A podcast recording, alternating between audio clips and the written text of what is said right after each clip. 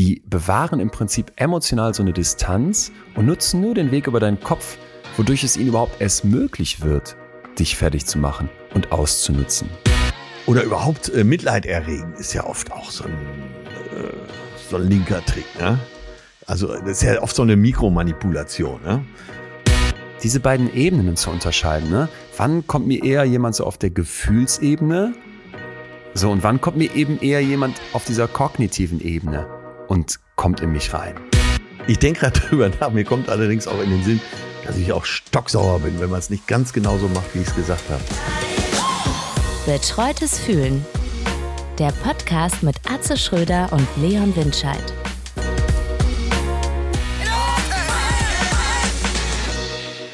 Atze, Atze, Atze, Atze, Atze, oh meine Bella Julia. Mein Gott, was, ist, was Ja, ist passiert? Ja, ja. Noch nichts, noch nichts, noch nichts. Ich gehe gleich auf ein Konzert von Roy Bianco und den Abruzzanti Boys. Und das ist so mein, das ist der Shit. Die starten gerade völlig durch, wo man natürlich als, als Fan der ersten Stunde immer unsicher ist von der Band. Ist das geil, wenn die so, wenn die groß werden? Weil vor ja. zwei Jahren oder wann war das, äh, waren wir mit den Jungs in Köln in einem ganz kleinen Laden, den Namen vergesse ich gerade. Da haben Ja. die vor 200, 300 Leuten gespielt und die machen so eine Art Italo-Pop. Äh, sind überhaupt keine Italiener, kommen aus Augsburg und Hast du mir von raus. denen schon was vorgesungen? Ich glaube, ich habe dir, die? habt ihr schon was Ja. von denen vorgesungen oder vorgespielt? Aber so, ging's mir mit geil. Muse.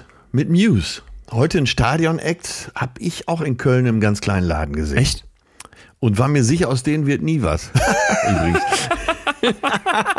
Da, ich sag jetzt so, dachte ich bei Roy Bianco auch ein bisschen, weil ich dachte, viel zu nischig. Jetzt haben die letztens eine äh, Werbung, glaube ich, für Lidl oder so ähnlich gemacht und äh, da gab es eine Diskussion bei uns im Philosophieunterricht, erinnere ich mich. Lukas Ja. äh, gegen den Philosophielehrer, 10. Klasse, 11. Klasse, wo Ja. es hieß, hat's eine Band geschafft, wenn sie in der Werbung vorkommt. Weil sie dann natürlich voll wahrgenommen wird, voll ähm, Ja. berühmt ist und so weiter. Und Lukas war massiv dagegen. Der war, glaube ich, auch Gitarrist oder so in einer Band bei uns an der Schule und ich bin da auch skeptisch, aber ich gönne es Roy Bianco so sehr, weil die Mucke ist einfach, ist einfach, das ist so geil. Und ich gucke hier vor mir auch auf die Setlist, weil die habe ich mir damals noch geholt. Die hatten drei Setlists auf der Bühne liegen und ich habe eine für mich, für Jonathan und für Fabian Gold, die mit mir da waren. Und wir haben uns alle eine gerahmt und es ist einfach, wie ich da heute Abend hingehe auf dieses Konzert, ich freue mich so, mir geht's so gut gerade.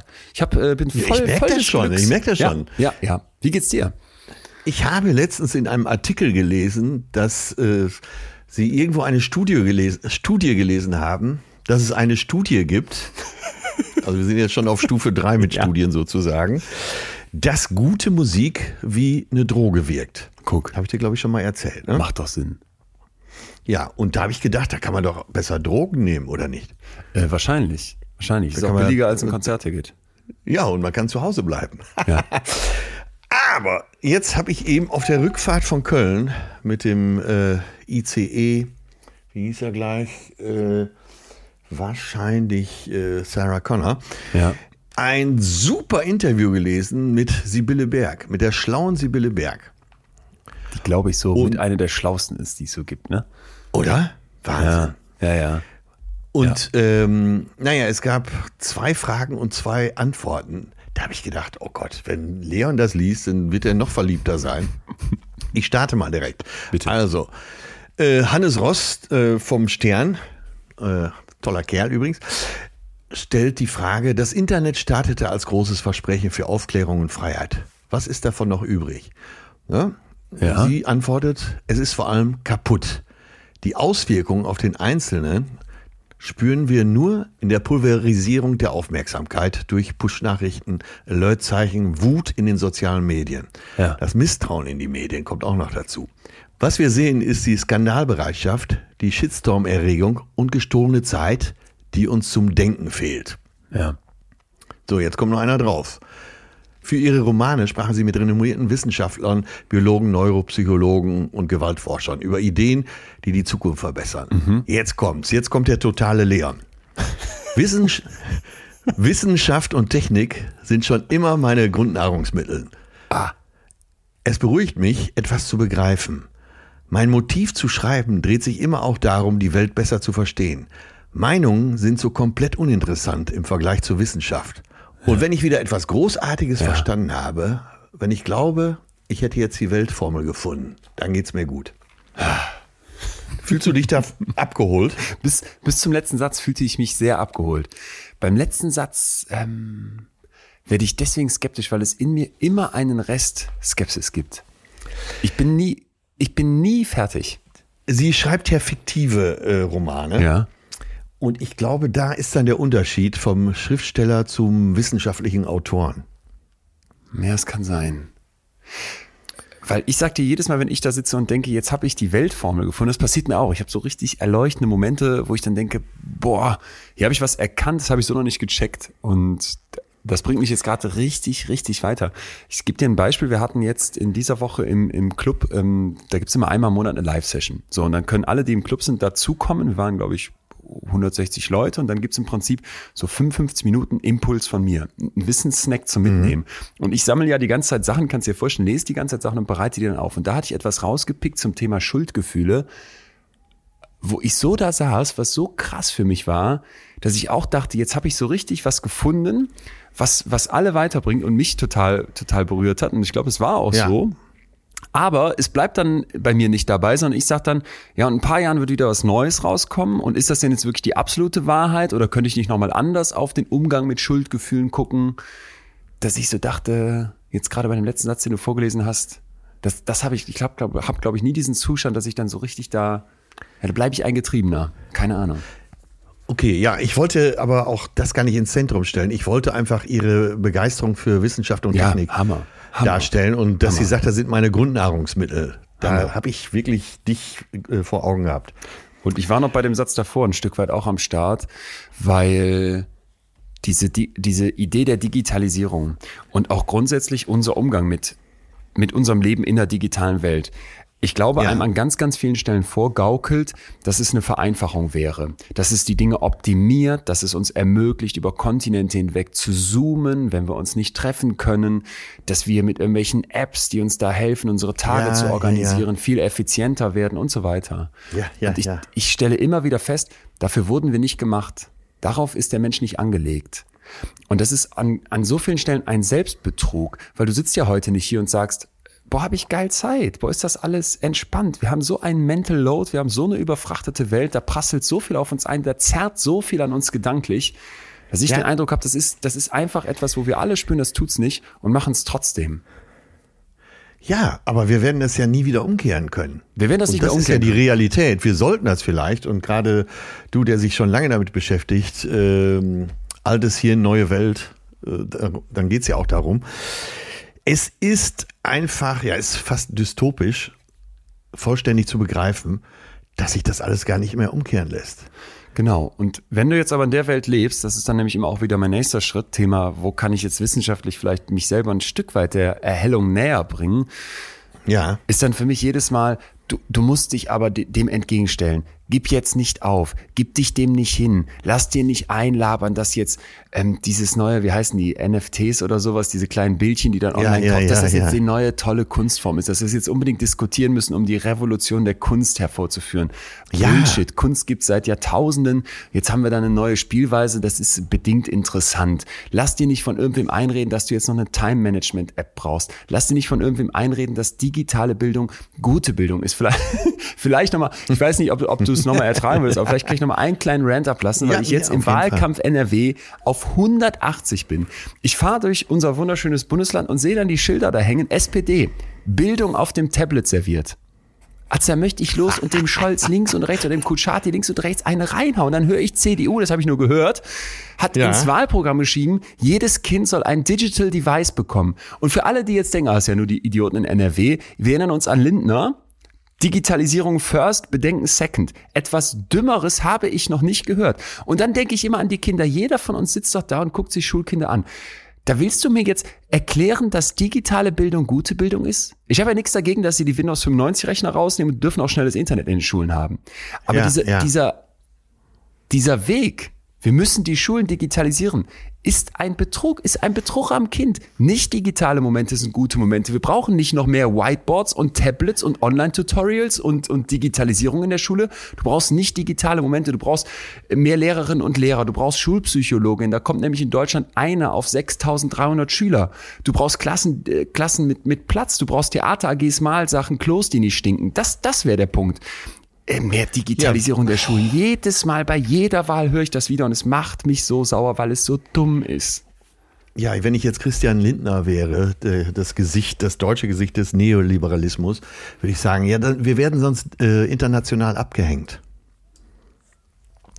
Ja, Hallo? bitteschön. Ich so. bin da. Bin da. ja, wir wollen ja auch gar nicht so weit einsteigen, ne? aber ich finde schon gut. Finde ich ein schönes Plädoyer von dir. Ich kann da gut mit leben. Selbst ich kaufe jetzt wieder Bücher, statt sie auf dem Kindle zu lesen.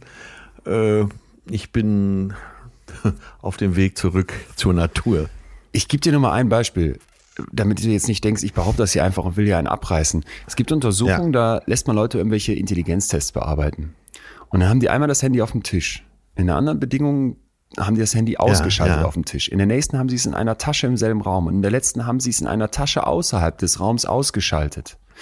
Die ja. Leute, wo das Handy wirklich räumlich weg ist, von ihnen getrennt ist, die sind besser in diesen Tests.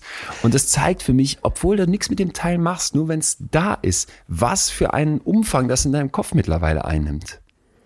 Aber das zahlt ja voll auf deine Argumentation bei der äh, aus der Motivationsfolge ein dass äh, der Weg zur Lösung ja eben auch Spaß machen muss und interessant genau. sein muss und genau. dein Gehirn wirklich unterwegs ist. Genau. Und äh, du nicht einfach irgendwo die Äpfel so runterpflückst, die schon genau. reif sind. Ne? Genau. Ja. Ich habe gerade parallel meine Konzerttickets bei eBay Kleinanzeigen verkauft, weil meine Laune ist so im Keller, ich habe keinen Bock mehr auf heute Abend. du nimmst heute Drogen.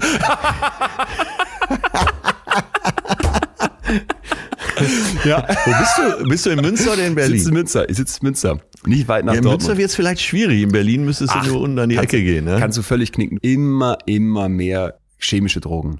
Es wird kaum mehr irgendwas gekauft am Tresen, weil die Leute so zugeballert kommen. Es ist unfassbar. Und dann stehen sie mal vor dir und der, der Unterkiefer fährt wie so ein Breakdancer auf der Kirmes irgendwelche komischen, spastischen Bewegungen ab und denkst dir, oh. Alter, komm mal anders klar. Aber ist, ist hier in Münster voll, voll im Trend. Also wenn mal was über ist, dann? Ne? Ich, ich würde gerne mal probieren. so ein Drogenexperiment starten. So, wir waren eben kurz in der Landespolitik. Ne? Ja. Am 15. Mai wird gewählt in NRW. Ja. Jetzt stehe ich doch bei Radio NRW, äh, die versorgen ja die 44 NRW Radiostation, stand ich im Studio und sprich meine neueste Comedy ein, Atzes Ampel. Ich dachte jetzt ja? Wahlwerbung. Nee, eben, noch, eben da noch nicht, aber es ja. wird jetzt gleich zur Wahlwerbung. Äh, ich spreche dann meine Folgen ein und lache mich teilweise schlapp. Schreibst du die alle selber ganz kurz? Also äh, nee, ähm, das schreiben die Autoren von Radio NRW. Aber wir arbeiten so lange zusammen, dass das so richtig en point ist. Ja. Und ähm, das ist auch wirklich sehr, sehr witzig. Und es läuft auch sehr gut. Es geht, äh, man höre und staune über Arzt, in der Ärzte-Schröder-Welt, in Arztes Ampel nur um äh, Umweltprobleme, äh, okay. Verkehrsinfarkte äh, und so weiter. Auf jeden Fall, ich stehe da und spreche schön ein. Plötzlich steht unser Ministerpräsident Hendrik Nein. Wüst neben mir im Studio. Ja. Aber wirklich, ja. Ich wusste nicht, dass der Radio NRW besucht hat. Und plötzlich kommt er ins Studio und steht neben mir. Das ist ja ein gut aussehender, großgebauter, äh, schlanker Mann. Ja. Sieht, sah wirklich toll aus. Hatte so einen tollen Sieht toll aus. Anzug Absolut. Hatte aus. Äh, einen Mundschutz, wo so auch äh, das NRW-Logo drauf war. Also alles vom Feinsten. Perfekt. Und äh, ich kann ja, der ist ja auch noch gar nicht so alt, ne? 45, 46 die Ecke, glaube ich. Auf jeden Fall äh, kommt er rein und sagt, ich glaube, Atze Schröder kann man gar nicht siezen. Ich bin mir nicht sicher. Auf jeden Fall sagt der Mensch, Atze, ich wollte ihm einmal die Hand schütteln. Kommt rein, äh, so Volksnah. drei Dinger hin und äh, drei lustige Dinger hin und her. Ja, und dann, ja. äh, ich will dich auch nicht aufhalten, tschüss. So, ich sage auch tschüss und ruf hinterher. Und jetzt kommt gleich die Moralfrage an dich. Ja. Die Sonntagsfrage, sagen wir mal. Besser fühlen, Sonntagsfrage. Ähm, viel Erfolg rufe ich hinterher. Und äh, jetzt also, also. weiß ich ja gar nicht, weiß wen ich, ich wähle. Nicht. Ja, verstehe. Verstehe. Vor allem wohne ich ja, mir fällt gerade auf, ich wohne ja auch gar nicht mehr in NRW. Aber ja, ja. Äh, war das okay, da hinterher zu rufen? Nee, das ist okay. Das ist okay. Und weißt du warum? Du? Weißt du warum? Die Politikerinnen und Politiker, die ich bisher kennenlernen durfte, Das waren Olaf Scholz bei uns auf dem Schiff, ähm, ehemalige Umweltministerin Svenja, jetzt kriege ich den Nachnamen nicht hin, weil man sich auch irgendwie direkt geduzt hat. Dann noch ein paar so auf lokaler Ebene, dann Annalena Baerbock und äh, ah ja, unseren ehemaligen Armin Laschet. Immer habe ich Ah ja. gedacht, wenn du die persönlich kennenlernst, mit den Leuten redest, ist Ja. es so krass, wie du diese Parteithematiken vergisst. Natürlich stehen die für ihre Stimmt, ja. Partei, aber irgendwie denke ich, und das glaube ich ist auch was, was, was echt, echt schief läuft, in diesem zwischenmenschlichen Kontakt merkst du auch, das ist ein Mensch. So, und der, der Ja, Henrik, der genau. macht sich jetzt irgendwie stark für seinen Wahlkampf und der steht für Themen und ob du die jetzt alle unterschreibst oder nicht, wünschst Ja, du dem auf ja. so einer menschlichen Ebene Erfolg. Finde ich völlig okay. Ja. Und du Okay. wünschst mir das ja auch ehrlich, schätze ich jetzt mal. Das rufst du ja aus dem Impuls Ja, ja, raus, ja, da hab ich, äh, das kam aus vollem Herzen. Ja. Äh, Es gab im Süddeutsche Magazin, da kommt ja immer die Moralfrage, die da beantwortet wird. Ich weiß nicht, ob du die Rubrik die kennst. wir am Sonntag immer bei Instagram sehen und lieben. Äh, und äh, da war die Frage, wenn die Kassiererin im Supermarkt, haben wir glaube ich schon mal gesprochen, ne? Nee, Äh, im Supermarkt dir einen schönen Tag wünscht und du sagst ja Ihnen auch. ja. Ist das okay, weil du ja weißt, sie muss arbeiten und du hast jetzt vielleicht frei? Nee, das wie? Ja, das war die Frage. Ist es, äh, ist es zynisch, der auch einen schönen Tag zu wünschen, weil die muss jetzt noch vier Stunden Gott, eintippen? Nee, was? Das finde ich, find ich gar nicht mal kontroverse. Finde ich andersrum total zynisch, das nicht zu tun. Okay. Oh, weiß nicht, du siehst es anders? Nö, nö, ich sehe das auch so. Aber die Frage habe ich mich äh, schon äh, gefragt Dann check ich, dann check ich es vielleicht noch nicht. und mir gestellt. Ja, äh, na, die, F- die Frage ist, wenn du ähm, ihr einen schönen Tag wünscht, Mhm. äh, obwohl sie arbeiten muss und dieser Job ja jetzt nicht zu den Top-Jobs gehört, das unterstellst könnte man ja schon einfach, behaupten, ne? Äh, ja, äh, könnte man ja behaupten, dass äh, du bist ja, du bist ja schon nah dran als Experte an der Beantwortung. Könnte man ja behaupten, dass es eben äh, zynisch ist, äh, ihr trotzdem einen schönen Tag zu wünschen. Ne? Aber die Antwort und war vom Experten und du sagst das ja jetzt auch, dass äh, du natürlich davon ausgehen musst, dass ihr Job für sie gut ist, weil solltest du davon ausgehen, dass ihr Job nicht gut für sie ist, dann müsstest du in dem Moment jetzt alles tun, damit sie einen anderen Job kriegt. Okay. Okay. Wow. Das wäre moralisch. Wow. Dann, dann würde ich aber dem moralisch noch vielleicht menschlich gegenüberstellen wollen und finde, Ja. es, es gibt so Sachen, die sind einfach menschlich und da denkt, hat keiner einen Hintergedanken. Weißt du noch, als Merkel so eine Runde moderiert hat, wo so ein Flüchtlingskind geweint hat Ja, plötzlich, ja, ja, da ist die hin und hat die so umarmt. Das war irgendwie von außen so awkward. Du dachtest, Mutti jetzt mal plötzlich emotional und tätschelt dich da. Und ich dachte, das ist menschlich. Dass du dem Wüst hinterherrufst, viel Erfolg, ist menschlich. Dass du bei einer Kassiererin im Supermarkt sagst, ja, Ihnen auch einen schönen Tag, ist doch nur menschlich. Ich glaube, da, Ja, da haben ja, wir ja, uns auch aber, in eine äh, Situation aber bewegt, findest du das nicht alles interess- immer? Ja, ich finde es auch interessant, aber ich denke, das ist auch ein Stück weit dieses Denken über alles so krass nach mittlerweile. Ja, ja, ja, ja, ja, ja. Genau. Aber ich finde so, äh, gerade diese Moralfragen finde ich mal sehr, sehr interessant. Finde ich auch interessant.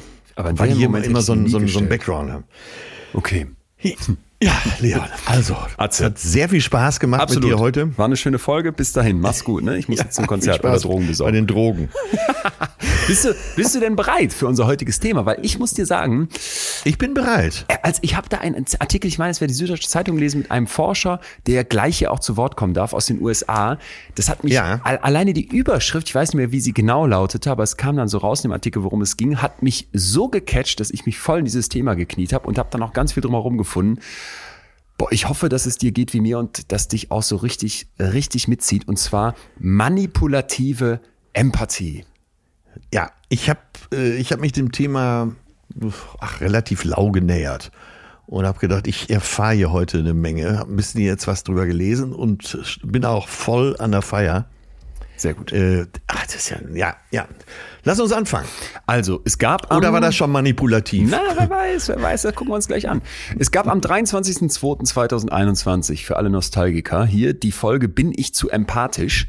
Und die ist deswegen vielleicht nochmal rauszukramen, wer nochmal reinhören möchte, weil wir damals geklärt haben, dass es natürlich auch ein zu empathisch geben kann. Warum ist das spannend? Weil ich glaube, wenn du jetzt so 100 Leute auf der Straße fragst, na, ist denn Empathie was Gutes? Dann sagen wahrscheinlich 95 ja und die anderen fünf haben entweder diese Folge gehört oder haben schon einen Schritt weiter gedacht.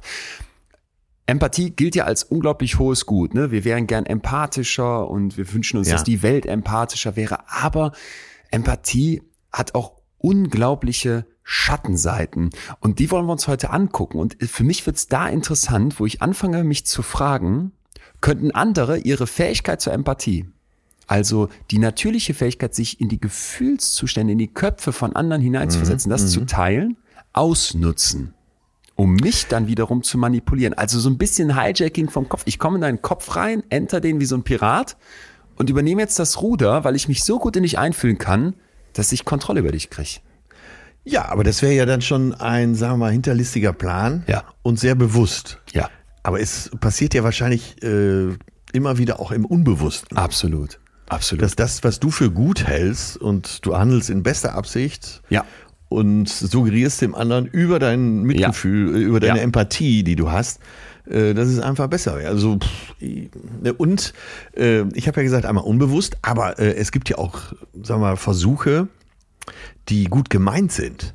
Ja. Also du bist jetzt mal wegen Alkoholiker äh, oder nah dran und wir gehen zusammen abends raus. Und ich sage so, ach, und ich denke schon, ach, hoffentlich trinkt er jetzt nicht schon wieder. ja. Und ich sage, ach, ich habe heute mal so richtig Bock auf Apfelschorle. Und äh, ne, es steckt ja eine gute Absicht dahinter. Gleichwohl ist es ja äh, Schön. manipulativ. Habe ich. Ne? Ja, total. Total. Ich denke da sofort auch, was du gerade gesagt hast, läuft ja auch oft unbewusst, ähm, dass Ja. Atze Schröder ja offenbar auch morgen Professor in den USA werden könnte, weil der Professor, den wir gleich sprechen, der hat verschiedene Begriffe eingeführt und einer davon ist empathischer Vampirismus. Und da geht's Ja, genau um ja. das, was du gerade beschrieben hast, wo wir checken werden, ey, Moment mal, es, es sind wir wahrscheinlich selber auch, die immer wieder mal Empathie manipulativ einsetzen, zum Beispiel als Vampire. Aber bevor wir da jetzt voll reingehen, vielleicht mal Ja, erstmal. das machen Eltern ja auch, ne? Der Jetzt verrat Erziehung nicht so viel, Kinder. verrat nicht so okay. viel, verrat nicht so viel. Äh, erstmal, äh, kennst du denn Leute, die einen empathisch ausnutzen? Ich glaube, ich bin äh, sehr naiv in solchen Dingen. Von mir selber ist ja der Ausspruch überliefert, ich falle lieber ab und zu auf die Schnauze, als Ja. äh, jedem zu misstrauen. Und äh, ja, so bin ich eben. Ich denke da gar nicht groß drüber nach. Aber äh, also mich, es ist leicht, mich zu verarschen und mich zu manipulieren, aber es macht, glaube ich, wenig Spaß, weil es so leicht ist. So meinst du so äh, empathische Manipulierer, die das Handwerk lernen wollen, die fangen bei dir an, weil es easy ist. Äh, Ja, die fangen bei mir an, hören aber schnell auf, weil seine ist einfach ist zu leicht, das macht keinen Spaß. Okay, shit. Äh, ich, ich, ich würde jetzt ähm, Ja, äh, vermuten, pass auf, bei probieren wir es einfach mal. Wir Vielleicht- probieren es mal, bitte. Ja, ja, bitte. Ach, ich soll das jetzt Achso, probieren? ich, ja, ich dachte, jetzt kommt irgendwas, äh, was du an mir ausprobieren möchtest. Nee, nee, nee, das fände ich. Ich wollte jetzt eher den Spieß umdrehen und sagen, bei mir ist eher andersrum, würde ich sagen. Ich bin die ganze Zeit so auf Analyse und will verstehen und hinterfrage, dass ich zum Beispiel Leute erlebe, die psychologisch sehr versiert sind, aber Ja. gar nicht unbedingt Therapeutin sind oder Psychiater oder was auch immer, sondern einfach die so bestimmte Sachen verstanden haben, die, Ja. die das richtig gut verstehen, wie die andere ausnutzen können. Und die versetzen sich dann in die andere Person hinein, checken Sachen, die diese Person vielleicht selber noch nicht gecheckt hat und fangen dann da an, Hebel anzusetzen. Aber das sind ja professionelle Betrüger. Weiß ich nicht, weiß ich nicht. Ich kenne jemanden so in meinem Umfeld, wo ich sagen würde, auch oft in guter Intention, aber eben auch immer wieder mit den eigenen Interessen, weil die Person das einfach frei, frei bedienen kann. Die kann sich da wirklich frei aussuchen. Weiß Ja. die, wenn es dem Leon so und so geht oder wenn der Leon mit der und der Problemstellung an mich rantritt und vielleicht auch über irgendwas klagt, dann hole ich den auf so einer, auf, auf bestimmten Ebenen ab, weil ich verstanden habe, wie der Leon so tickt oder es ziemlich gut verstanden habe, manchmal vielleicht besser als der Leon selber und dann setzt sich daran an und kriegt den in eine Richtung gebracht, die dem manchmal dem Leon hilft, aber manchmal auch nur mir hilft. Jetzt rede ich hier von mir wie der Wendler, aber du weißt, was ich meine. Ja, ja, aber wenn, wenn die gute Absicht dahinter steckt, äh, würdest du dann auch sagen, äh, manipulativ bleibt's ja, Ja. aber eine gute Absicht verbessert das ja, das Gesamtunternehmen.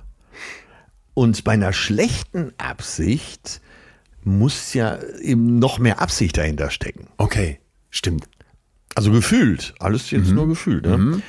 Aber wenn ich so in meiner Begeisterung äh, dich zu irgendeiner Sportart oder zu irgendeinem Abendessen, zu einem Film oder so mitreiße, Buch, äh, dann ist es ja oft so, dass es aus meiner eigenen Begeisterung kommt. Aber wenn ich jetzt irgendwas von dir will, wenn ich, dann habe ich doch einen perfiden Plan, oder nicht? Ja. Ja. Ja, ja, absolut, absolut. Ich finde das, ich finde das halt auch deswegen so krass, weil ich finde, man, man aber genau über sowas, was wir jetzt gerade tun, im Alltag nicht so sehr nachdenkt. Wie du es beschrieben hast, eigentlich geht man sehr oft so naiv durchs Leben. Und ich finde, die, die grundsätzliche Startüberlegung, dass Leute sich durch Empathie in dich einfühlen können und das ausnutzen, um dich zu manipulieren. Ich glaube, es werden ganz, mhm. ganz viele schon erlebt haben. Du sagst, bei dir ist es einfach. Ich würde jetzt behaupten, bei mir ist es vielleicht ein bisschen schwieriger, wobei ich es nicht weiß. Ich erlebe es eben auch, dass mir, dass, dass, dass das an mir passiert. Mhm. Dass das einfach schon mal ein Gedanke ist, den wir, den wir hier für den Anfang mal mitnehmen sollten. Weil ich glaube, wenn du sonst fragen würdest, wie manipulieren Leute, wie nutzen die dich aus, dass wenige denken würden, ah, das hat da auch was mit der tollen und sehr menschlichen und super positiven Fähigkeit der ja. Empathie zu tun. Ja, ja, ne? ja. Und dann können wir jetzt von hier aus mal in den Extrembereich gehen, um das Ganze mal zuzuspitzen, wo das, glaube ich, sehr, sehr schön klar wird, was hier eigentlich krasses passiert. Und zwar mit der fetten Frage, haben Psychopathinnen und Psychopathen eigentlich Empathie? Und da gibt's eine Meta-Analyse aus 2022, also ganz neu von Carlos Camposch von der University of Porto, also in Portugal, der klären mhm. wollte, was gibt's eigentlich für Zusammenhänge zwischen Psychopathie und Empathie. Und was dabei rauskommt, ist Ach, unfassbar, er ist unfassbar interessant, vor allem, weil die noch eine weitere Gruppe von Menschen, wo man vielleicht sagen würde, mit denen will man nicht so gerne was zu tun haben, mal genauer unter die Lupe genommen haben. Und da kam dann was raus, was, was mich richtig, richtig begeistert hat. Und die hatten eine riesige Stichprobe und eben sehr, sehr viele Studien einbezogen. Und es ist auch ganz neu rausgekommen. Also dazu gleich mehr. Erstmal kurz die Basics, die wir brauchen, um überhaupt zu verstehen, worum es geht. Psychopathie mhm. haben wir ja hier schon mal beleuchtet, du erinnerst dich, mit Professor ja, ja, Seifert, ja, ne? Ja, ich wollte gerade Professor Seifert, äh, Seifert zitieren, der ja eben sagte, dass äh, Psychopathen oft sehr, sehr charmant sein können. Ja. Genau, genau, genau.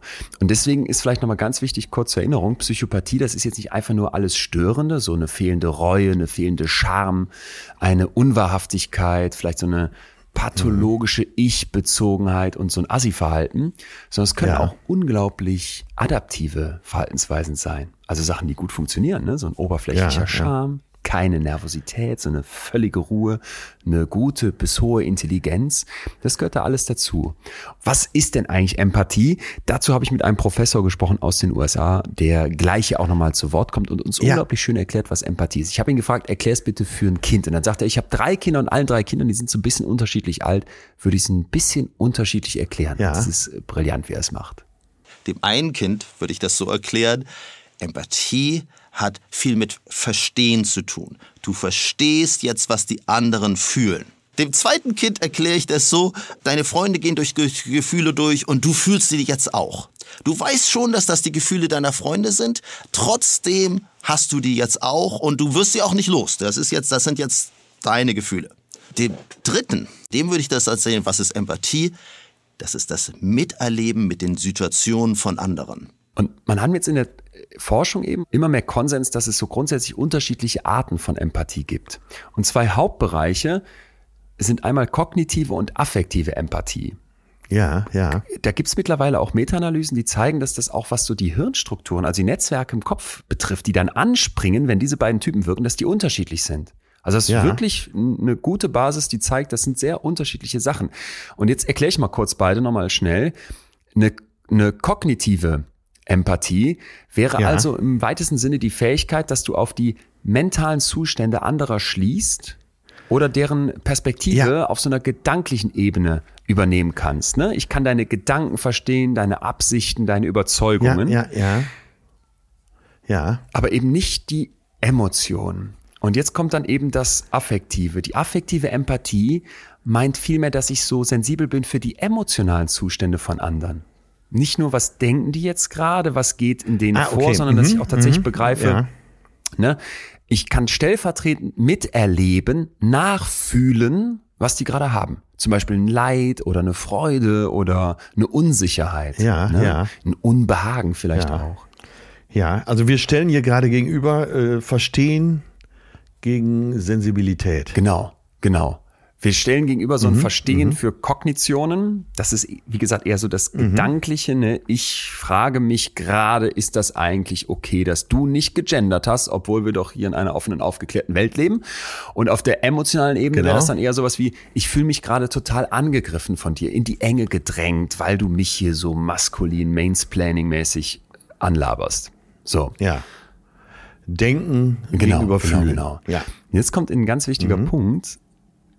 Und das finde ich total interessant. Wir können uns, glaube ich, alle vorstellen, dass Menschen auch in der Lage sind, Gefühle zu fälschen, Gefühle zu imitieren, oder? So, Ja, ja. Ja. gucke ich dich an und mache halt äh, ein total verliebtes Lächeln und in mir drin denke ich, was für ein Arschloch, will den nie wieder sehen, will keinen Sex mehr mit dem haben, wird so gern anderen. Kannst du dir jetzt vorstellen. Ach ja, das wird ja äh, beruflich auch teilweise verlangt. Nimm mal so eine, so eine Rezeptionistin im Hotel. Du wirst doch jedes Mal gefragt, Ja. hatten Sie eine gute Anreise? Ja. So lächeln, ne? Und du weißt genau, das interessiert null, ne? Ey, ich habe noch, ich hab noch eine interessiert Schippe drauf für dich. Ja. Autohäuser. Ey, wenn du, Ja. wenn du irgendwann mal, Arzt, wenn du einen schlechten Tag hast, geh in ein Autohaus. Ich war letzte Woche in Ja. München bei einem Autohaus in, von VW und einem Autohaus von Mercedes, weil ich so einen Bulli suche, so einen Bus suche für meine Tour. Weil wir alles Zeug mitnehmen müssen. Und es Ja. passt nicht. Es geht nicht mehr mit dem Zug und so weiter. Und Machst du jetzt die Technik Nee, nee, bei nee. dir Da habe ich selbst? noch einen weisen Mentor, nämlich dich, und wüsste, dass ich da so viel Ärger von dir kriegte, dass ich pack in diesen Bus rein. Ja, und was, also was machst du im ich Autohaus? wollte das Auto mir angucken, welches in Frage kommt und äh, wo dann meine Bücherkisten Ja. reinpassen und das ganze Equipment und so weiter. So, und dann, und dann äh, Ja. habe ich mit zwei Autoverkäufern zu tun gehabt. Ich hatte in beiden Autohäusern immer recht. Ne? Ich hatte in beiden Autohäusern immer gute Ideen, wie man die Bänke noch umklappen kann. Die haben mir Ja. so ein gutes Gefühl vermittelt. okay. Die haben mir so eine Freude auch ausgestrahlt, dass ich jetzt da bin. Ja, Mensch.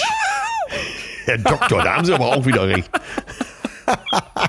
Eine Rückbank, da wären Ja, genau. wir so nicht drauf gekommen. Genau so im Prinzip. Genau so im Prinzip. Ja. Und ähm, wenn wir das verstanden haben, dass also Leute in der Lage sind, Emotionen irgendwie vielleicht auch hinter einer Maske zu verstecken, dann sind wir jetzt zurück ein Stück weit bei den Psychopathen, die ich jetzt da im Autohaus sehr wahrscheinlich nicht getroffen habe.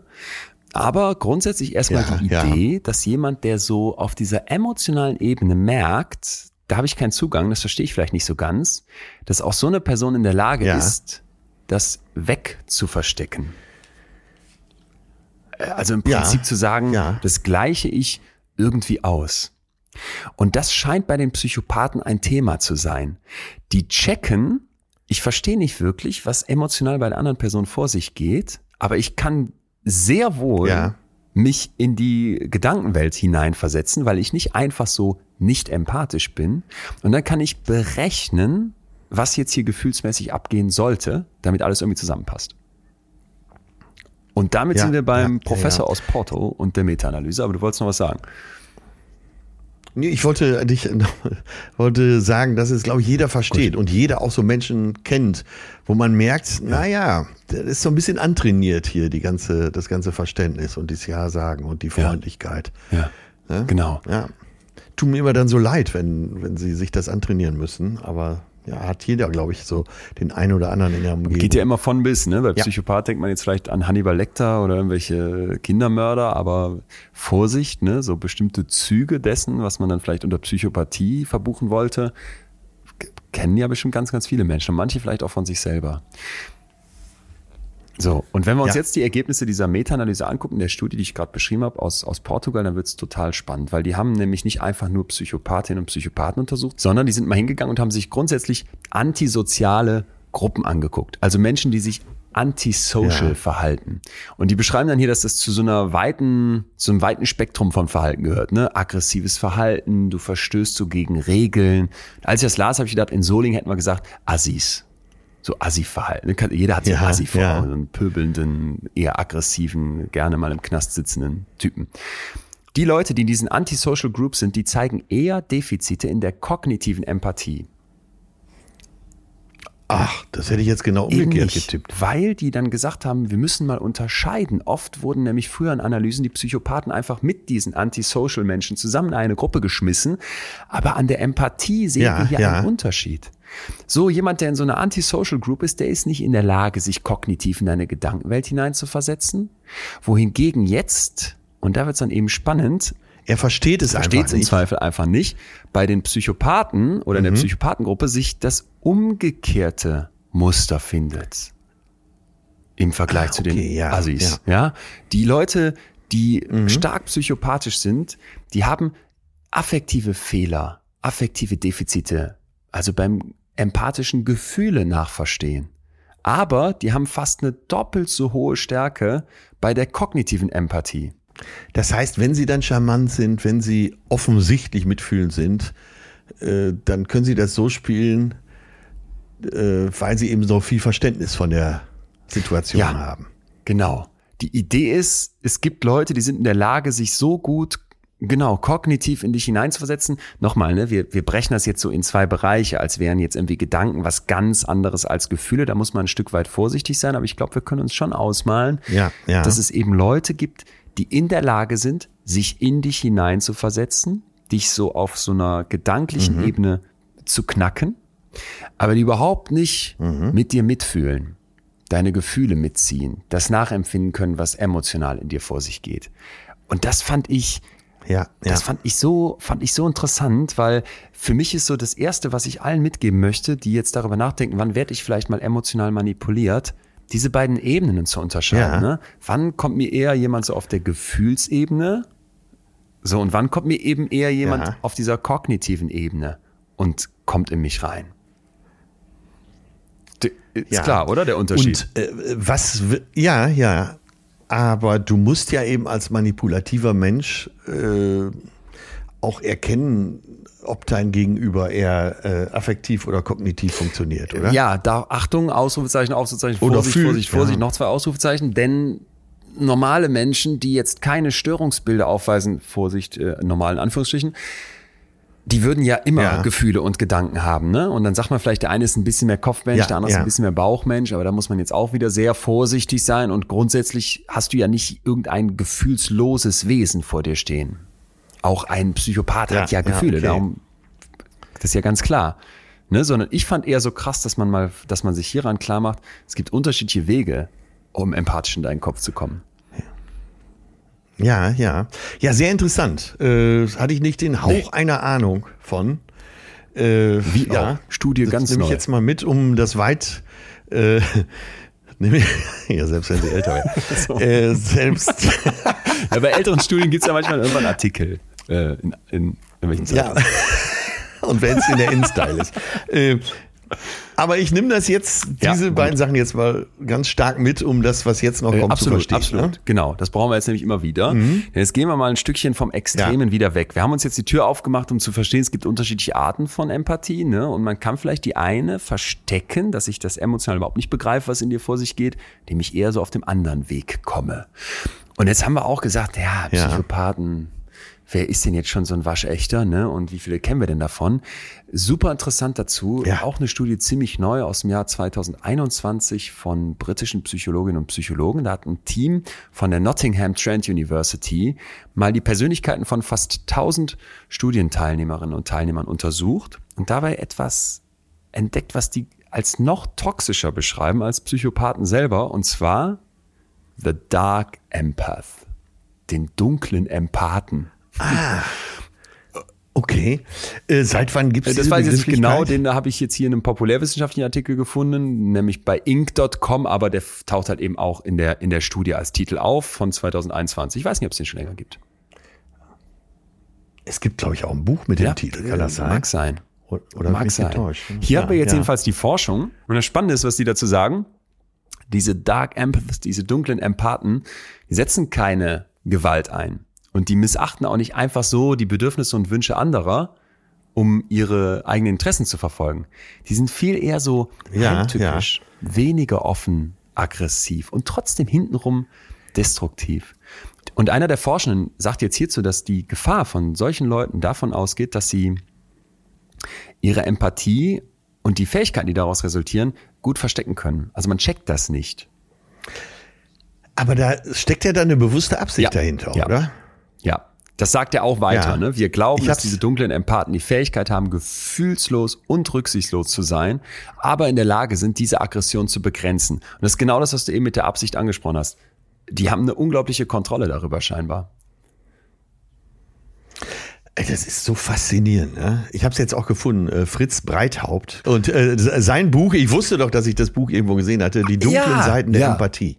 Ich, ich versuche ja die ganze Zeit mit Leuten aus der Forschung weltweit zu sprechen, das weißt du, und habe jetzt, ich muss, ich muss das jetzt nochmal kurz sagen, ja, weil das weil das hat mich auch so gefreut. Das ist ja ein äh, super Autor und der schreibt ganz heftige Bücher. Und da haben wir einfach aus meiner Redaktion gesagt, den würden wir so gerne erreichen. Dann hat Julia den angeschrieben und hat der direkt geantwortet. Der spricht nämlich fließend Deutsch, er ist Deutscher, aber der lebt in den USA und forscht da. Und dann hat er in einer Ja. Club-Session nicht nur mit mir, sondern eben auch mit allen im Club gesprochen. Und das ist so, das ist eigentlich das Schönste an Wie dem Format, ist dass das ich die denn? Leute immer mitnehme, die im Club sind, Ja. um bei diesen Gesprächen dabei zu sein. Das heißt, ich spreche dann, sage ich jetzt mal, 40 Minuten mit dem Forscher. Die Leute sind live dabei und haben Ja. im Anschluss die Chance, solche Expertinnen ja. und Experten zu fragen. Das ist ja Und der das war da auch so. Und der kommt dir gleich zu Wort, weil du hast genau recht. Diese dunklen Seiten der Empathie, die kennen viele von uns leider so in der breiten Masse, glaube ich, nicht. Aber das wird in der Forschung schon länger beobachtet. So, also vielleicht noch abschließend zu diesen dunklen Empathen. Das sind Leute, die ihre kognitive Ja. Empathie, haben wir sie wieder, wie bei den Psychopathen, auf Kosten anderer einsetzen zum eigenen Vorteil. Ne? Und die verstecken das halt ganz geschickt. Das heißt, das fällt dir vielleicht erstmal überhaupt nicht auf. Die bewahren im Prinzip emotional so eine Distanz und nutzen nur den Weg über deinen Kopf, wodurch es ihnen überhaupt erst möglich wird, dich fertig zu machen und auszunutzen. Aber nochmal, äh, zum wiederholten Male, äh, nur zur Abgrenzung. Äh, da geht's wirklich um Menschen, die dich Ja. bewusst beeinflussen wollen. Ja. Gut. Ja, da geht's nicht um jemanden, der es äh, intuitiv gut mit dir meint, sondern es geht wirklich mit jemandem mit einem dunklen Atze, Plan. Da legst du uns jetzt den roten Teppich aus, um den Professor Fritz Breithaupt hier begrüßen zu können, äh, mit eben den dunklen Seiten der Empathie, wo wir jetzt gleich mal merken, ja, müssen wir uns nicht zwischendurch auch an die eigene Nase fassen? Ich wette, hier hört keiner zu und sagt, ich bin Psychopath oder ich bin ein Dark Empath, aber Vorsicht, auch hier gibt's wieder Abstufung. Und mich würde voll mal interessieren, hast du denn, wenn du sagst, es ist total schwer, dich zu manipulieren, Ja, hab ich. Ja, von morgens Sag. bis abends. Aber ich meine es immer gut. Ich, ich meine es immer gut. Okay, das hat Goebbels auch gesagt, aber ich meine es wirklich gut. echt? ne, um äh, einen anderen großen Manipulator zu nennen. Ähm, ja, ja, ja. Also Wie machst du das? Ich äh, bin, glaube ich, ein sehr Ja. empathischer Mensch und mir kommt sofort, sobald mir irgendeiner von irgendwelchen Problemen erzählt, kommt mir in den Sinn, Mensch, da müsstest du doch eventuell das machen. Und ich habe doch gehört, dass Ah, ja. eine gute Freundin hat mir erzählt, dass sie so äh, sehr sensitiv ist, vielleicht sogar hochsensitiv. Und äh, naja, die habe ich heute sofort angerufen, weil ich gestern beim Kölner Treff, wir haben gestern Kölner Treff aufgerufen, äh, aufgenommen, äh, die Weltmeisterin im Beachvolleyball, äh, die, die in Brasilien Ja. die Goldmedaille gewonnen hat mit ihrer, äh, die Walkenhorst, ähm, neben mir saß und die wurden von einer Psychologin, Sportpsychologin darauf vorbereitet, in Brasilien das Finale zu spielen. Jetzt in Brasilien natürlich alle Brasilianer gegen die, es wird gebuht, äh, die werden beleidigt von den Tribünen aus. Und da hat eben eine Sportpsychologin denen beigebracht, sich auf andere Ja, Dinge geil. zu Geil. konzentrieren. Ne? Also rufe ich sofort mal Ja. äh, die Freundin an und sag ihr, pass auf, ich habe davon, da und davon gehört. Äh, das Buch wurde zitiert, das musst du lesen. Ist ja schon eine Manipulation, ne? Ja, stimmt, ein Stück weit ja. Weil du Ja. empathisch verstehst, was mit der ist und jetzt eingreifst. Mhm. Genau. Oder ich hatte eben das Apfelschorlen-Beispiel. ne? Und wenn du mich jetzt fragst, machst du sowas? Ja, mache ich. Von morgens bis abend. Naja, wer weiß, wer weiß, wer weiß, wer weiß, wer weiß. Ich Aber nein, es steckt ja, äh, bei mir steckt ja keine böse Absicht dahinter. ja genau, das wollte ich gerade sagen. Ist es denn überhaupt dann so schlimm?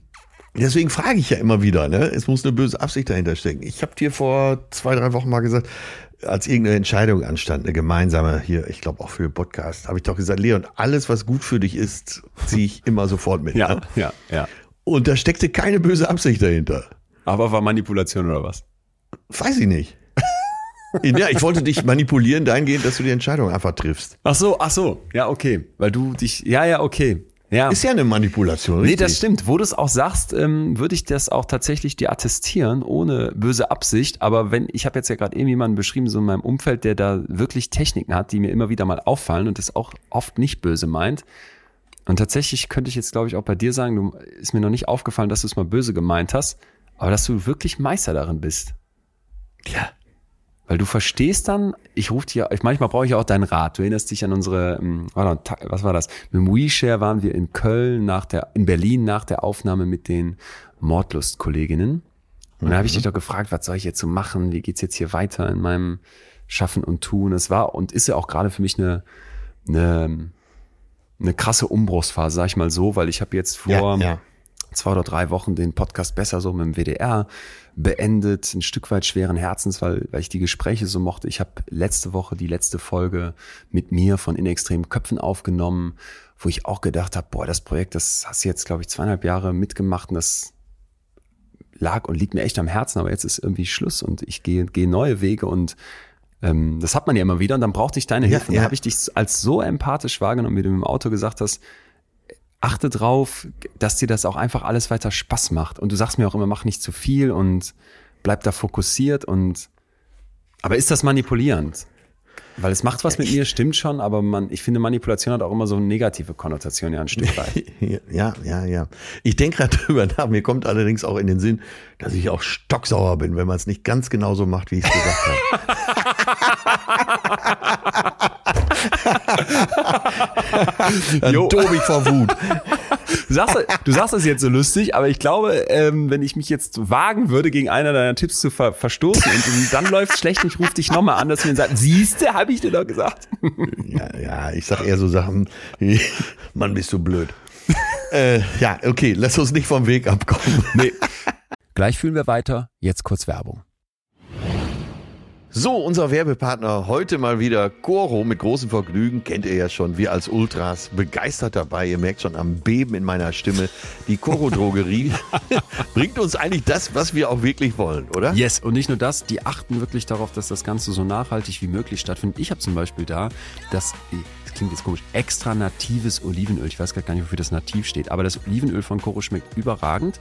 Und die Idee ist ja, dass sie tatsächlich große Gebinde haben, aber auch kleine Portionen. Ich habe dann tatsächlich zwölfmal einen Liter bestellt. Da habe ich das einmal sicher da und wir sind ja auch eine WG und dieses Olivenöl ist so geil, das kannst du auf dem Brot machen und mit so ein bisschen Salz drauf, schmeckt schon Hammer. Kannst es natürlich auch zum Kochen verwenden. Äh, einfach, einfach für mich das Beste, dass du so ein größeres Gebinde kriegst und das alles, wie immer bei Koro natürlich, mit dem Hintergrund, dass möglichst wenig Abfall entsteht. So, Ihr kriegt noch was von uns, wenn ihr bei Coro bestellt. Richtig. Also corodrogerie.de, ganz einfach. Und wenn ihr bestellt, gibt es einen Rabatt von 5%. Und zwar müsst ihr dort den Code Fühlen eingeben. Ist genauso einfach, wie es sich jetzt anhört. Also geht auf corodrogerie.de und ihr werdet schon bald die köstlichsten Sachen in eurem Schrank finden. Ich habe übrigens letztens mal gehört, dass die Betreutes Fühlen Community, die machen ja nicht nur bei uns Podcast-Werbung, aber dass wir hier die meisten Koro-Bestellungen abschießen. Also, ihr scheint ist, Fans zu sein. Auch die größte Begeisterung. Ja. ja. Danke, Koro. Das war die Werbung. Holen wir Professor Dr. Fritz Breithaupt dazu. Geboren in Deutschland, im Laufe seines Studiums in die USA abgehauen, ist er da heute Professor für Kognitionswissenschaften und Germanistik an der Indiana University in Bloomington. Und er spricht entsprechend fließend Deutsch und hat unglaublich interessante Sachen aufbereitet. Man muss jetzt bei allem dazu sagen, ist jetzt weniger empirisch-psychologisch, obwohl der sehr viele Studien be be bemüht und sehr, sehr empirisch auch grundsätzlich arbeitet. Aber ich würde das gerne eher so als Hypothesen begreifen, als Impulse. Ne? Und ich sag dir trotzdem, ja. wirst du gleich sagen, bei den zwei Sachen, die ich mal rausgepickt habe aus seiner Arbeit zum Thema die dunklen Seiten von Empathie, wie übrigens auch sein Buch heißt, was du gerade schon angesprochen hast, das wir, glaube ich, beide wärmstens empfehlen können. Du wirst nachher merken, dass das macht was mit einem. Und wir fangen mal an, bevor wir zu den Vampiren kommen, mit dem empathischen Sadismus. Hast du das schon oh mal gehört? Gott. Nein, nie gehört. Nie gehört, ne? Ging mir auch so. Und kannst du dir was darunter vorstellen? Ja, kann ich mir was darunter vorstellen. Mhm. Zum Beispiel? Äh, dass man äh, dadurch das, äh, also das Mitgefühl, die Empathie ist ja schon mal, das begreife ich so als Einfallstor. Ja äh, in die Psyche des anderen und ja. dass man äh, den anderen dahingehend manipuliert, äh, ganz besonders beschissene Sachen zu machen und sich daran zu ergötzen. Ja, ja. Sadismus ja? Ne, ist ja im allgemeinen Sprachgebrauch ja. zumindest so die Freude am Leid von anderen. Und ja. der Professor Breithardt macht hier ein, ein, Szenario auf, wo ich so erst dachte, oh mein Gott, wie, wie kann er sich das nur trauen? Aber mhm. hörst dir mal an, es ergibt irgendwie Sinn. Und zwar spricht er von der empathischen Vergewaltigung. Mhm. Und dann sagt er, die Vorstellung ist dabei, dass so ein Vergewaltiger seine Untat aus Empathie begehen könnte, um sein ja. Opfer in der Peinigung zu verstehen und mit ihm empathisch mitzufühlen. Und jetzt bei, bei allen, die jetzt direkt schreiben wollen, kann doch nicht wahr sein, gibt's nicht. Achtung, es ist, es ist ja völlig klar, schreibt er dann ja, weiter, ja. dass diese Überlegung so dem gängigen Schema widerspricht, dass der Ver Vergewaltiger irgendwie eine gefühlslose Bestie wäre. Es geht Ja. ihm auch überhaupt nicht darum, sagt er, irgendwie die schreckliche Tat zu mildern oder den Täter zu entschuldigen. Im Gegenteil, sagt er, es geht ihm Im eher um eine, um eine Steigerung der Schuld. Denn ein empathischer Täter weiß, was er macht, welchen Schmerz er dem anderen zufügt. Und auch ein mitfühlender, in dem Fall ja empathisch mitfühlender Vergewaltiger, ist natürlich ein Vergewaltiger. Er sagt nur, er möchte, dass wir ein komplexeres Verständnis vom Täter und von der Motivation bekommen. Ja, ja. Und dann meint er, gibt es ja in der Populärliteratur schon lange so diese Idee, dass, dem, dass es dem Vergewaltiger gar nicht so sehr um die Sexualität geht, sondern eher um eine Dominanz. Ne? ja, ja. Und lange wurde dann versucht, dass man den Leuten dann halt hilft, diesen Tätern, mit Empathie, zum Beispiel mit Empathietrainings. Er sagt jetzt, mittlerweile haben wir aber ein viel komplexeres Bild und zitiert dann eine Studie von Yolanda Fernandes und William Marshall von der Queen's University, die mit einer kleinen Stichprobe von 27 inhaftierten männlichen Vergewaltigern und 27 Häftlingen, die kein Sexualdelikt begangen haben, mal wissen wollten, wer hat eigentlich mehr Empathie für Frauen. Und was finden die? Die Vergewaltiger haben mehr Empathie für Frauen. Nicht für ihre Opfer, da kann man sich vorstellen, dass sie das irgendwie wegdrücken wollen ne, oder die Schuld vermeiden wollen, aber grundsätzlich mehr Empathie für die Opfer. ja. Kleine Stichprobe, eine Studie, aber so diese Idee, dass der Vergewaltiger mit seiner Tat Empathie simulieren will, dass er das leidende Opfer dann denkt, wirklich zu verstehen und dass er damit irgendwie den Eindruck bekommt, ich habe eine tierische Kontrolle über die Gefühle des anderen, des Opfers. Ja, ja. Boah, da habe ich, da habe ich gedacht, da musste ich erstmal heftig schlucken. Aber ich fand das einen krassen Gedanken. Ja, und wenn du ihn so aussprichst, dann äh, so nach kurzem Nachdenken nickt man ja schon mit. Ne? Ja, finde ich Wahnsinn, ja. Und jetzt vielleicht mal weg von dem, von sowas krassem, sondern hin zum empathischen Sadismus, den wir vielleicht alle kennen.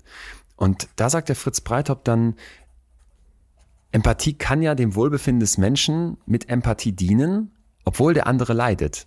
Also so eine Art Ja, Empathie ja. um der Empathie willen. Weißt du, Ja, worauf es ja. hinausläuft? Ja, ja. Ja. Ne? Also ich Und das zu fühlen eben auch, ja. Genau, genau, das zu fühlen. Also das ist im Prinzip so ein bisschen dieses Sad Movie Paradox, dass man Ja. so bei traurigen Filmen da sitzt, man fühlt mit, ne, Mhm. man genießt, dass der, dass der Regisseur oder die Regisseurin, die Drehbuchautoren in der Lage sind, mich da reinzuziehen, dass ich Ja. so richtig traurig bin, wenn Dumbledore stirbt. Aber irgendwie gibt mir das auch was. Ne? Ja, traurig ja. schön. Da, Ja, kennst ja, du, oder ja. nicht? Ja, schön traurig, traurig schön, ja. Ja, Ich dachte da auch so ein bisschen an, an sofort an True Crime Podcasts. Warum gucken Leute sowas? und dann habe ich gedacht, Empathie um der Empathie willen. Ich fühle mich ein, merke einfach, dass das total traurig ist, aber scheinbar ist vielleicht dieser Empathiedrang so stark in uns, dass das trotzdem was mit mir macht, was mich dann irgendwie unterhält, was mir gefällt, was mir am Ende des Tages über die Traurigkeit ein gutes Gefühl gibt. Und das, fand- das fand ich mindblowing. Ja, total. Also es geht ja bis hin zur Musik. Gerade in der Kunst wird Traurigkeit ja ähm, eben oft wirkt Traurigkeit auch sehr mitreißend.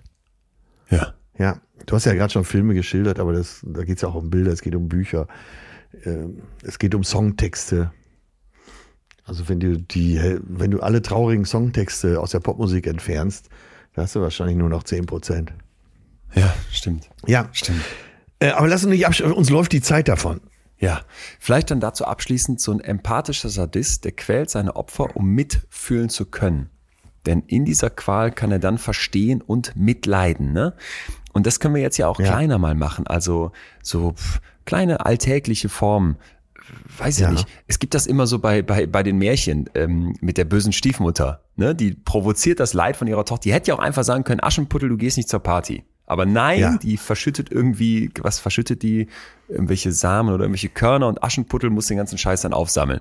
Und die, und die Stiefmutter fährt da drauf ab. Und jetzt mal jeder für sich gefragt, gibt's nicht solche Momente, wo wir irgendwie anderen schon mal vielleicht auch was, was heißt angetan haben, aber wo wir denen irgendwie was Schlechtes herbeigeführt haben und es so schadenfreudemäßig, ne, oder auch äh, stärker fühlend äh, an unserer Fähigkeit des Einfühlens dann ergötzt haben? ich will mich nicht besser machen, als ich bin wirklich nicht. Aber ich habe das nicht in mir. Ich habe es nicht in mir. Okay, wie, ja. Wie Psychopathen vielleicht auch andere Dinge nicht in sich haben, habe ich das nicht in mir. Ich kann mich nicht, ich kann mich nicht am Leid anderer erfreuen. Es ist nichts zu machen, auch Schadenfreude nicht. Ja, Nein. bitte, bitte. Dann bist du Sorry. der weiße Ritter. Ähm, Nee, nicht, das ist ein Defizit bei mir.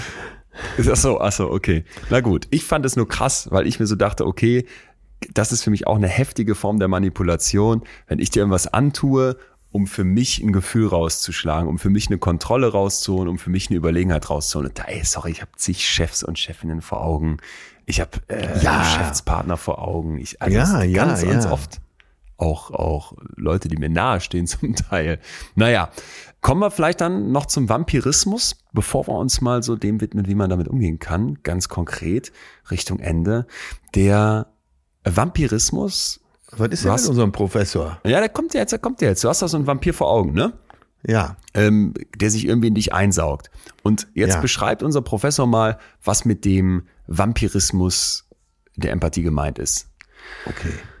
Das ist eine Form der Empathie, in der Menschen durch andere leben. Ähm, die brauchen das Lebensblut der anderen, die Gefühle der anderen Menschen und die Ereignisse der anderen Menschen, um sich selber zu bereichern, weil ihr eigenes Leben verarmt ist oder blasser ist. Ja. Jetzt, also okay. ich versuche dich auszusaugen, was aus dir rauszuholen über Empathie, damit es mir besser geht.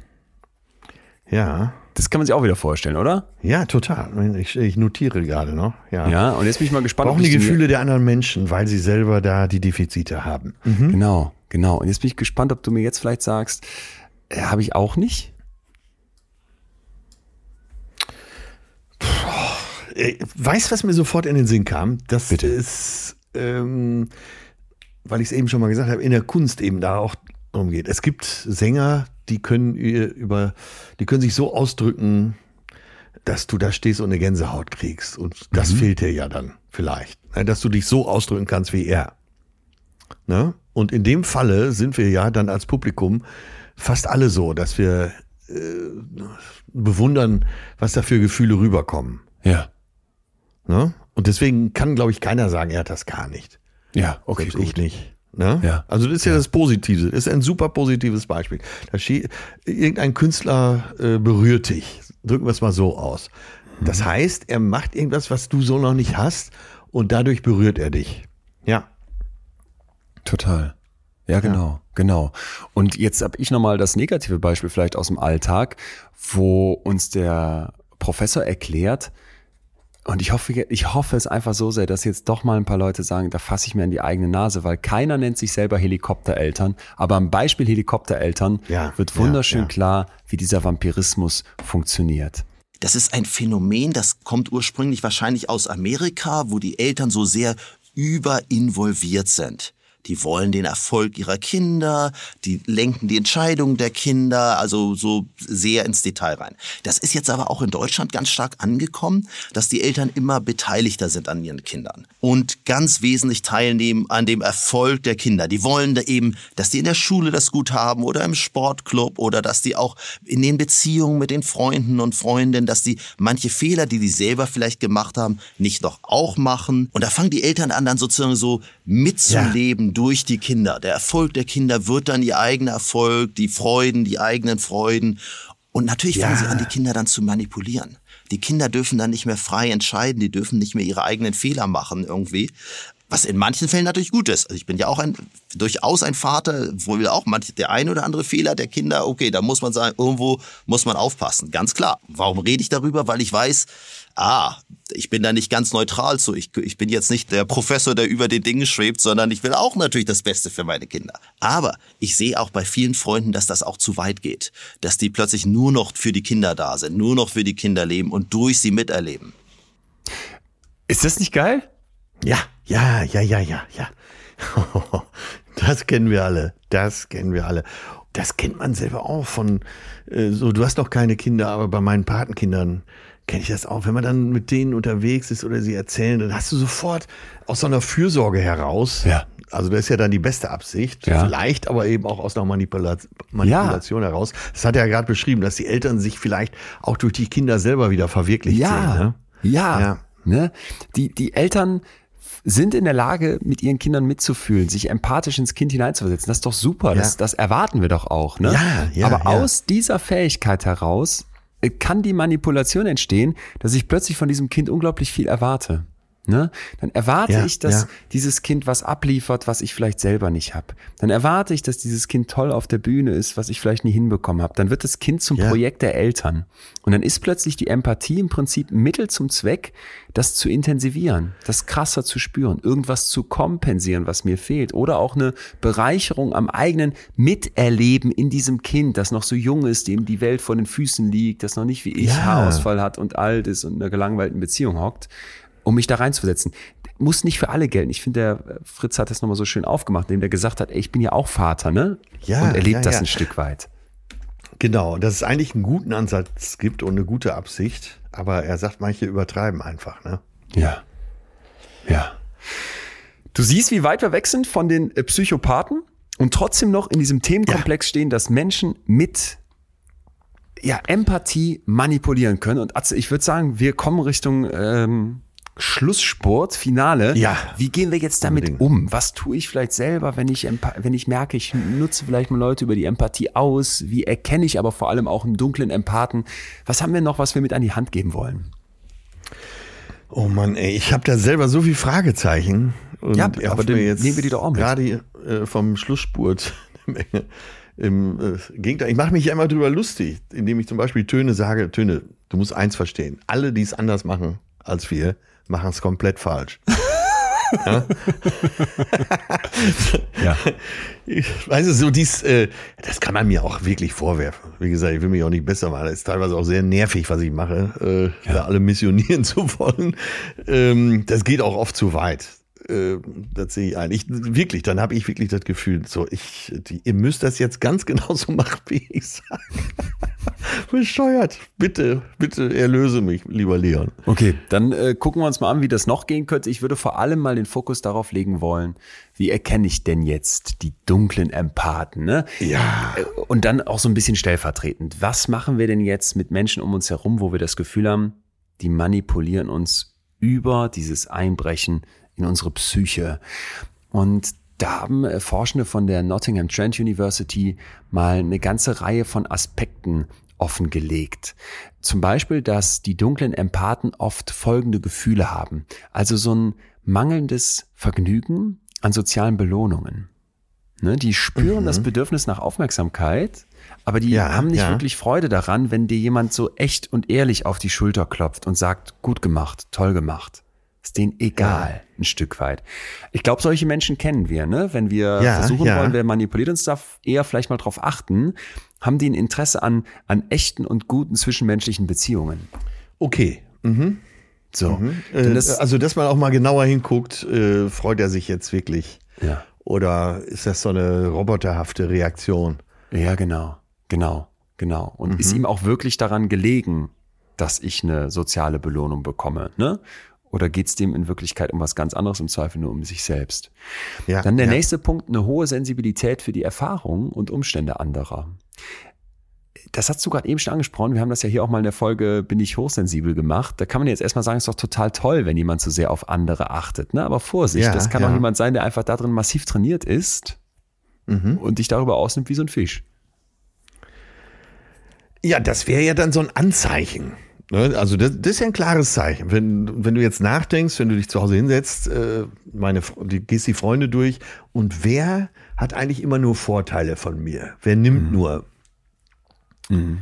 Äh, da könnte man es ja relativ leicht erkennen. Ne? Da könntest du es im Zweifel sehr gut mal dran aufhängen. Total. Die haben sich dann noch weiter angeguckt, was haben diese Leute für Verhaltensweisen, diese dunklen Empathen, und konnten dann zeigen, die sind eher so rachsüchtig. Ne? Die benutzen viel so Klatsch, Mobbing und Einschüchterungshebel. Ah, ja, ja, ja. Dann benutzen die natürlich emotionale Manipulationstaktiken oder die ausnutzen oder nutzen dich aus. Ne? Die haben auch körperliche Aggression und haben auch eine starke Extrovertiertheit. Also eher so ein nach außen gekehrt sein. Das gehört vielleicht auch dazu. Will ich vielen andere rein? Bin ich weniger bei mir? Jetzt mal von mir frei interpretiert. Ja, Und ja. Vielleicht kommen wir nochmal zu Manipulationstaktiken. Also tatsächlich ganz konkret, auf welche Techniken sollte ich achten? Für mich ein super wichtiger Punkt ist so ein Gaslighting. Ja, Das hängt eng zusammen, ne? Ja. Ja, ja. eng zusammen. Da geht's im Prinzip darum, die Idee kommt aus einem Film, wo ein Typ äh, sich darum kümmert, dass so die Gaslaternen damals in der Wohnung, die Lampen, die da so rumstehen, die ganze Zeit so flackern und redet dann seiner Frau aus, dass die flackern. Ja, Ja, die, ja. Der weiß genau, die flackern und die Frau sagt, die Genau, flackern. seitdem gibt's gibt's diese Begrifflichkeit, ne? Genau, und der versucht der einzureden, du bist verrückt. So. Ja, das heißt, ja. über so eine Unsicherheit, die ich selber hervorrufe, ne, mache ich, also für mich gibt's eigentlich kaum einen stärkeren Hebel, um in deinen Kopf zu kommen. Ich greife dich Ja. von außen an, mach dich unsicher, gib dir das Gefühl, du tickst nicht ganz sauber. Ja. Und dann will der Mensch ja eins, Bestätigung, in den Arm genommen werden, wissen, dass er wieder normal ist. Darauf mal achten im Umfeld. Welche Leute betreiben so eine Art Gaslighting mit dir? Geben dir immer wieder das Gefühl, du musst unsicher sein, du kannst dir nicht, kannst dir vielleicht selber nicht ganz vertrauen und versuchen darüber was mit dir zu machen. In dem Film, glaube ich, versucht der Typ am Ende ihren Schmuck zu stehlen. Oder an ein Erbe ranzukommen. Auf jeden Fall was sehr Hinterhältiges. Ja, ja. Ich muss dich ja gar nicht mehr fragen, ob du sowas schon mal gemacht hast, weil du bist ja frei von jeder Schuld. oh Gott, ey. Ja, ja. Vielleicht bin ich auch nur besonders mies. Vielleicht bist du einfach nur besonders mies und kannst das hier so geschickt kaschieren. Nächster Punkt, Lovebombing. Insekten Ja. gerne gesehen, bei Narzissten gerne gesehen. Ich bombardiere dich mit Liebe. Komm hier hin, sei willkommen. Ich nehme dich ganz fest in den Arm. Und die Rechnung für das Sektenseminar äh, zum Thema Erleuchtung durch, weiß ich nicht, äh, den Sonnengott sowieso, kommt dann drei Monate später und beträgt 4.900 Euro.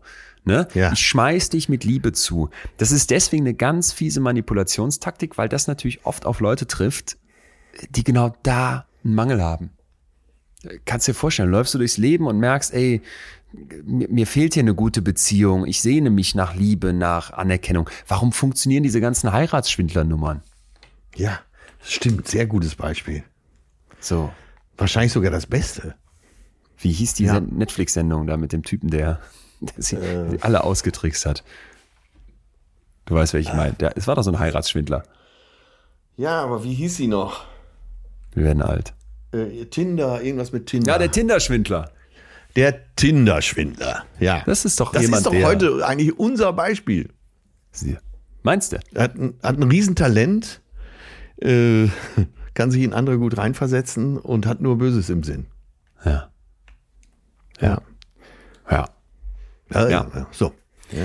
Und ich möchte an der Stelle noch einen Tipp von unserem lieben Professor reingeben. Mal gefragt, was mache ich denn, wenn ich merke, dass so zum Beispiel in der Liebe oder vielleicht noch alltäglicher im Job so ein empathischer Manipulateur mein Gegenüber ist. Was mache ich dann? Da würde ich in vielen Fällen tatsächlich den Leuten erstmal raten zu sagen, wechsel die Stelle.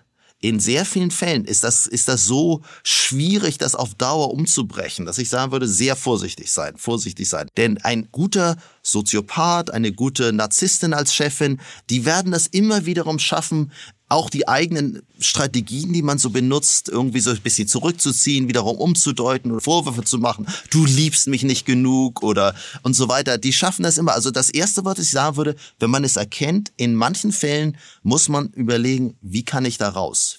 Weiter geht's vielleicht noch mit Ghosting, um die ganzen Inks hier mal voll zu machen. Und da muss ich jetzt sagen, äh, bin ich nicht frei von Schuld, weil das ist mir in der Vergangenheit sicherlich untergekommen. Ich finde, also ich hätte jetzt im Rückblick immer gesagt, das war keine böse Absicht, aber ich glaube, dass äh, wenn man es auch selber mal erlebt hat, wie mir das auch schon erging, äh, es ist total böse. Ich denke, dass mittlerweile jedes Mal, wenn irgendwie zwischen irgendwem was lief oder auch nicht lief, aber sich so anmändelte oder sowas, äh, bring es anständig zu Ende. Weil sonst manipulierst du die andere Person doch total, indem du so eine Art von Du hast ja die komplette Macht, wenn du dich plötzlich nicht mehr meldest oder nicht zurückschreibst. Ne? Und, und wenn du nur schreibst, ey, sorry, da hat hier alles nicht gepasst, das war's, tschüss, danke. Das finde Gilt ja nicht nur für die Liebe, gilt, ja auch nur im für die Liebe. Geschäft. Ne, dass du plötzlich nicht mehr zu erreichen bist äh, und dich nicht wieder meldest. Ja, Ja. Ja. so, ich, da hänge ich mit drin. So, endlich haben wir mal so. Gott sei Dank. Ich bin das personifizierte Böse, sagen wir es, wie es ist. So. Atze, jetzt, äh, du weißt doch, Do Doktor der Lebensweisheit, hast du denn auch noch ein paar Sachen für uns? ja. Was mir in den Sinn kommt, ist so eine, äh, zum Beispiel eine unpassende Vertrautheit. Das habe ich mir selber so äh, mal aus meinem Leben notiert. Heißt? Du führst einen lockeren Smalltalk und plötzlich erwähnt dein Gegenüber so im Nebensatz, was weiß ich, dass er gleich noch zum Scheidungsanwalt muss oder äh, so eine schwerwiegende Krankheit. Ja. Und da habe ich gedacht, wird plötzlich so heftig und private Details erzählt, die überhaupt nicht zu dem Gespräch, nicht in die Situation passen, möchte ja oft so einen Schock damit auslösen. Ne? Ja. Alles plätschert so vor sich Ja. hin und plötzlich sagt er, ach übrigens, ne, ich, äh, bei mir hat man einen Tumor gefunden. Äh, was? Wie? Was? Nee, ist egal, macht ja nichts. Ja. Äh, ne? So Jo, äh, wird jo. sich schon auflösen Jo. und hat dich auf 180 und tut so, lehnt sich zurück, weil du dich natürlich jetzt um ihn kümmerst. Ne? Safe. Ja. Oder überhaupt äh, Mitleid erregen ist ja oft auch so ein, äh, so ein linker Trick. Ne? Also das ist ja oft so eine Mikromanipulation. Ne? Ja, vor allem, weil ich dort dafür genau verstanden haben muss, wie ich bei dir Ja. Mitleid errege. Das ist ja, Ja, eine ja. hochempathische Fähigkeit, wenn ich verstehe, wa was dich zum Leiden bringt. Aber bitte weiter. Ja, ist, ich finde, dieses Mitleid erregen ist eben dann oft so subtil verpackt. Ne? Äh, Zum Beispiel äh, so im Gespräch, ach ja, ich habe gerade meinen Job verloren, aber ist ja, ist ja egal. Ne? Geht's dir gut? Ich habe gehört, du arbeitest so viel. Oh yes. Oh, Und da ist die Bombe ja schön versteckt, oder? Ja. Ja. Geil. Ja, ja. Und dann äh, so ein drittes wäre, dass man so, so Gesprächsfetzen eben auch. Das ist auch so eine Mikromanipulation. Ne? Ja. ähm, ja, damit man selber vielleicht mal wieder etwas mehr so im, im Fokus steht, bringt man so über Fetzen auch da wieder Leid, ne? äh, sich mit ein.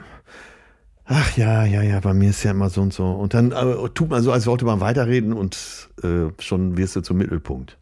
Ne? Jo. Ja, stimmt, schön. Schön. Und ich, ich glaube, das wäre für mich so das Ziel für heute. Ich hoffe, wir haben es erreicht. Wenn man mal anfängt, genauer hinzugucken. Ja, Nicht einfach sagen, Empathie ist super, sondern grundsätzlich Nein, nein. zu verstehen, dass andere in deinen Kopf können und dass du auch in den Kopf von anderen kannst. Das ist menschlich, das ist essentiell, weil wir uns sonst äh, viel, noch viel schwieriger verstehen können, als es eh schon ist. Aber darüber öffnen sich Tor und Tür für Leute, die dich manipulieren wollen. Ja, und äh, kleiner Tipp hier jetzt von unserer Seite, einfach auch mal nachfragen. Wenn dir da ein Verdacht kommt oder ein komisches Gefühl, frag mal nach. Was steckt denn für eine Absicht dahinter? Mhm. Schön, dass du nachfragst, aber äh, was willst du jetzt genau? Jo, geil. Ne? Ja, Ich dachte gerade, ob wir nochmal diabolisch den Spieß umdrehen. Wenn ich das nächste Mal jemanden manipulieren möchte, werde ich versuchen, so empathisch zu sein wie noch nie. Erstmal verstehen, die Türen öffnen und dann, wenn ich irgendwann wie so ein trojanisches Pferd im Hirn vom anderen stehe, dann fange ich an zu manipulieren. Wäre ja. ganz schön assi. Wir können ja alle mal äh, in aller, das ist ja, glaube ich, war die kultivierteste Form, das schweigende Lämmer. da noch mal genau hingucken. Ein extrem schlauer Mensch, vielleicht da, vielleicht sogar zu extrem dargestellt, aber sowas mag es ja geben. Ja, und äh, meistens erkennen sie, man sie daran, dass sie einen Doktor in Psychologie haben.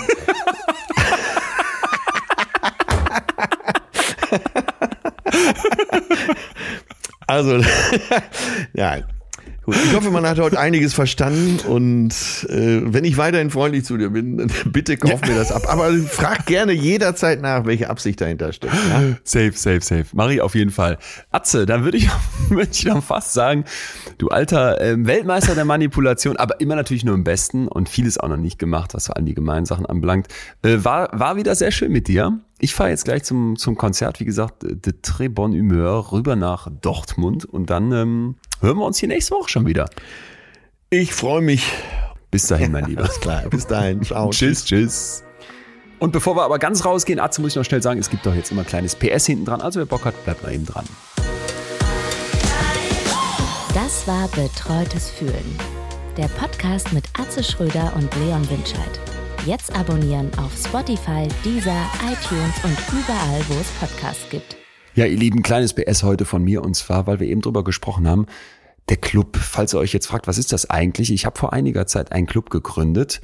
Auf wemind.de findet ihr alle Infos dazu. Und die Idee war, dass ich dachte, mich treiben so viele Fragen um. Woher kommen meine Ängste? Wie setzt man sich erfolgreich Ziele? Woran erkennt man eine toxische Beziehung? Wieso ist es so schwer, Nein zu sagen? Wie schaffe ich es, mich selbst zu mögen und mal diese ganzen Zweifel hinter mir zu lassen?